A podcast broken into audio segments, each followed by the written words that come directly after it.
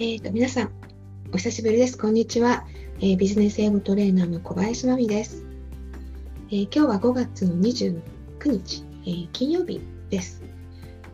いよいよあの、ね、東京も非常事態宣言が解除されまして、え来週からオフィスに、ね、通われるっていう方も多いのではないかと思います。え私も、まあ、その一人でして、まあ、久しぶりの通勤ってなるともう駅の階段で息切れしないかなとかもう結構ちょっと真剣に心配なんですがまあなんとかねまた、まあ、元にね戻れればいいんですが、えー、今日はですねまあワークホーム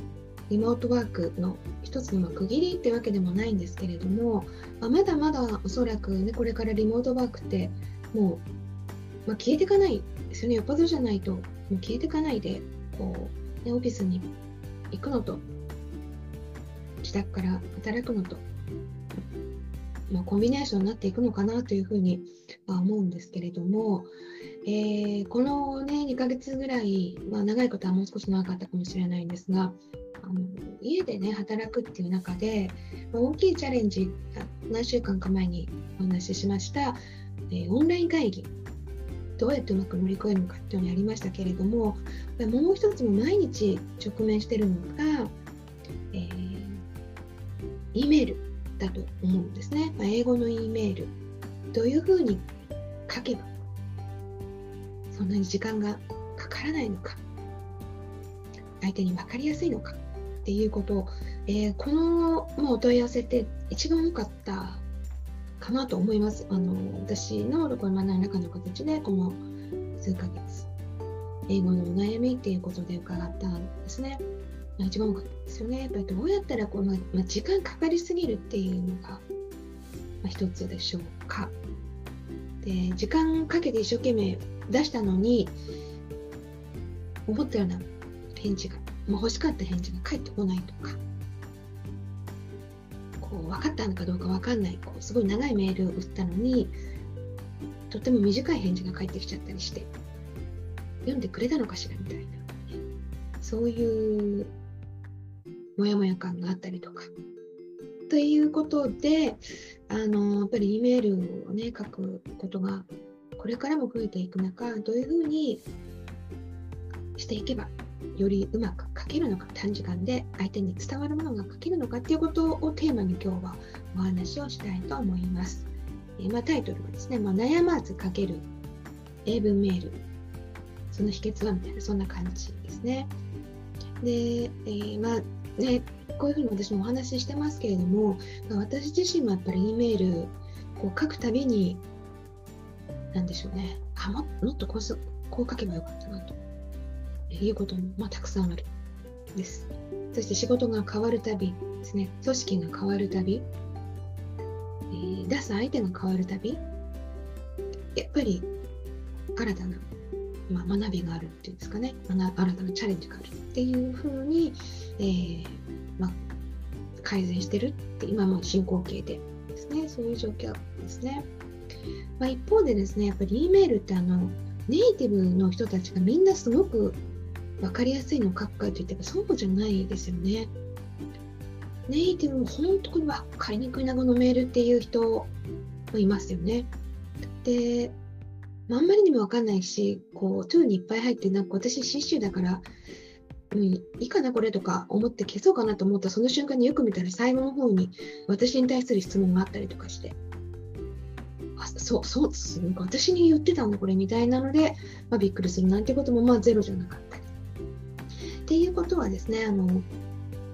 話す方で、まあ、プレゼントとかも含めてと、まあ、話す方でこうネイティブを超えるっていうのは、まあ、正直難しいと思うんですけど分かりやすい E メールを、まあ、ビジネスですね書くっていう意味では結構こうネイティブよりもうまくできるんじゃないかなっていうふうに私は思ってます。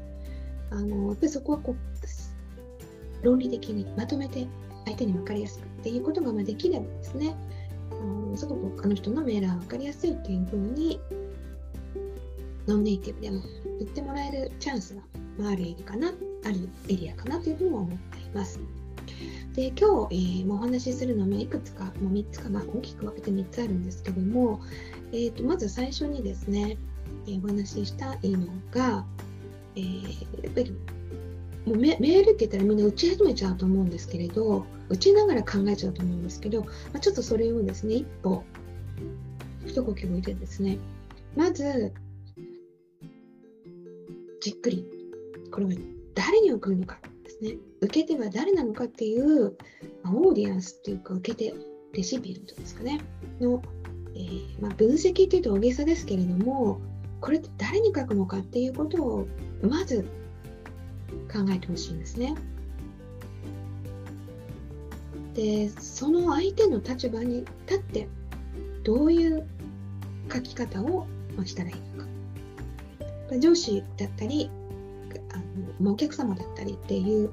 相手によってはそのメールのフォーマリティっていうのも変わってくると思いますしあとその人がどういう情報を今持っていて今このメールでは何をお願いするのかっていうことを前提に考えるとですね、まあ、おのずと何を言うべきかっていうのがま絞られてくるですよね。でその時本当に大事なのが、まあ、自分が伝えたいことじゃないんですよね。この人が必要なことですね。それをも軸に考えると。書き出す前にはちょっとメモでですね、もうその人を真ん中に置いてですね、この人が今持ってるであろう情報とか、あとその人がまどれだけ忙しい人か言ったりもしますよね。あと、まあ、分かってくればその人の好きなタイプっていうのもあるんですね。もう短く結論だけ本当言ってほしい人なのか、結論言いつつもすごくあのディテールが欲しい人なのかっていうのにも考えていかなきゃいけないところであるんですけれども、まあ、その人にですね、どういうメールをどんな形で出したら分かってもらいやすくてこちらが求める行動を起こしてもらえるかっていうのを、まあ、一番大事も本当にこれが大事だと思ってます。で何人かに出すっていう時があると思うんですけれど基本ですね私は一応一応その中の、まあ、一番キーパーソンですねその人を想定して、まあ、書くようにはしています。で2番目がねあのまあ、何でもそうなんですけどビジネスメールなので目的を明確にする。そしてそれを相手に分かりやすく最初に伝えるように、まあ、心がけると。 information sharing っていう時もあると思いますし、えー、もう決済してほしいみたいにね。これいいかどうか決済してほしいっていう時もあると思いますし今すぐじゃなくてもこの情報をもとに、まあ、指示をしてほしいっていう時だったりまあ、何かのデータを出してほしいとか、まあ、いろいろありますよね。まあ、それをですね、まあ、明確にあの自分の中で決めて伝わりやすいのがどうなのかって先ほどの点と含めてですね、まあ、考えるということですね。で、えー、っと基本が E メールって基本がの一つって言われているのが1 E メール1トピックというふうに言われてます。このことを聞いて、まあ、結構短いのでついでにあれもとかって思ってもやめた方がいいと言われてます。もうメールを2つ送ることに同じ人になったとしてもですね別々に送った方がいい。それ結構基本なので、あの、もしご存知じゃない方がいらしたらこの機会にご意見いただきたいというふうに思います。で、まあ、その上でですね次に出てくるのが、まあ、基本構成を、まあ、つけるつつ組み立てるんですね、まあまあ、グリーティングがあって、まあ、クロージングっていうのがありますがその真ん中に来るもの、まあ、どういう言い方で、えー、組み立てればいいのかで必ず結論が先ですね。そこはもうプレゼンテーションとかも全部そうですけどももう本当に最初に結論。っていうのを心がけてください。今やっぱり、ね、あの携帯でメールを見る方ってすごく増えてるので後ろに結論があってなんかそこまでいかないでせっかちな人だったりするともう返信なんか来ちゃったりとかっていう人もいますのでそういうことも考えてですねあとは皆さんも忙しいと。ビジネスパーソンみんな忙しい。り分かりやすいメールっていうのは、まあ、結論が最初にあってっあんまり長くないメールっていうのが大前提だったりしますよね。でまあ、私もやっぱりあのそうそうは言ってもですよやっぱここれのためになんでこういうふうに結論に至ったかっていうのを知ってほしいとか誤解のないようにこれは伝えたいとかもいっぱいありますよね。その時はやっぱり、まあ、ディテールは以下ですみたいな形で結論を書いた後によかったら下も見てくださいっていう風な形で、まあ、構成をかけ考えると、いうことをしています。ねでまあ、そういうふうに、まあ、していくとあの相手が誰か目的が何かですね分かりやすい構成何かっていうところを考えていくと、まあ、大体イメールってパターン化されていくんですけれども、まあ、あとはですね、まあ、時短につながるところっていうのは、まあ、よくあるフレーズっていうのはまあ、ご自身でもマニュアルみたいなのを作ってですね毎回毎回調べたりとかなくして、まあ、使い回すっていうとあのあれですけど、まあ、使い回してるうちに何も見なくても覚えられるようにしておくですぐに使えるようになるっていうのを目指すのがいいのかなというふうに思います。日本語でもねやっぱりいつもお世話になっていますみたいなもう本当に定型の文章がありますけれども英語の場合ねそのいつもお世話になっていますというそれに変わるものがちょっとないので、うん、ね、対外的なフォーマルなものなのか社内のカジュアルなものかによって違ってきますよね。あの I hope this mail finds you well なんていうのをあの対外的には使ったりしますけれども社内でもなかなかそういうのそうそう使わないと思うんですね。よっぽど久しぶりの人とはあってもですね。でその辺はですねやっぱり社内であの、まあ、E メール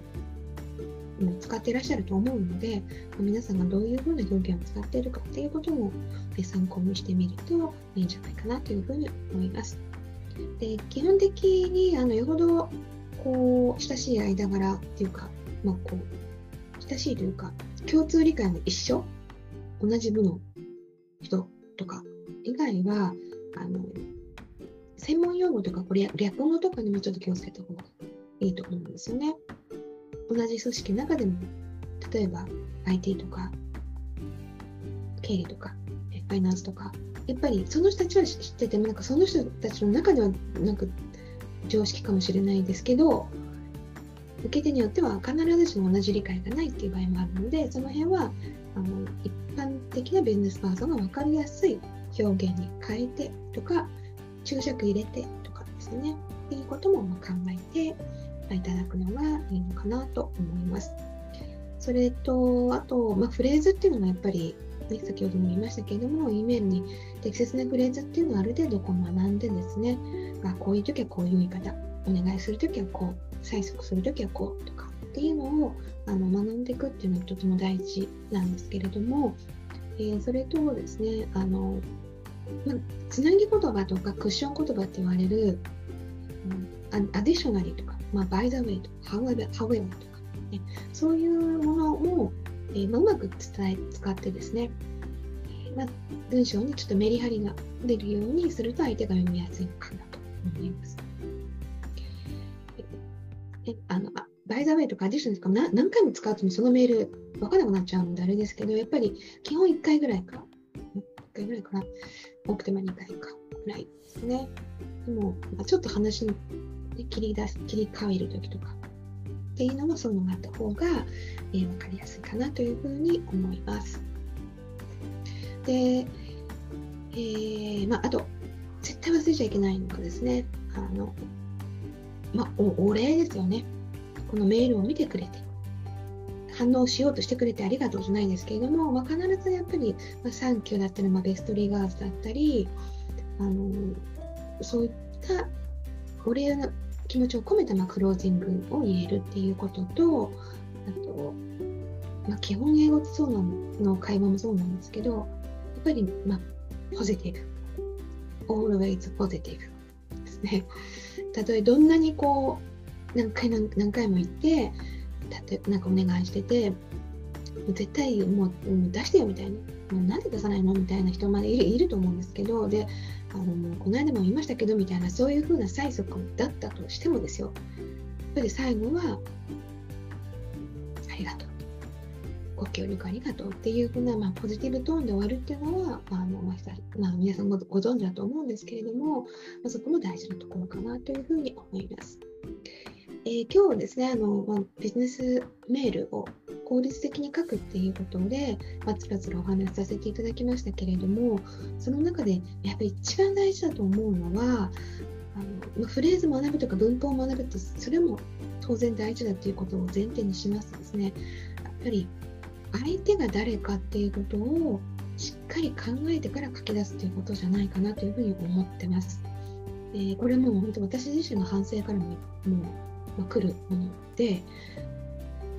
相手が誰かっていうことを考えないでメールをですね出しちゃうと例えば同じメールだったとしても受け手によって全然違う反応が来たりとかもするんですよね。もう私が思ってた通りの反応してくれる人もいるしなんか「ええそこですか?」みたいなあの質問が来ちゃったりとか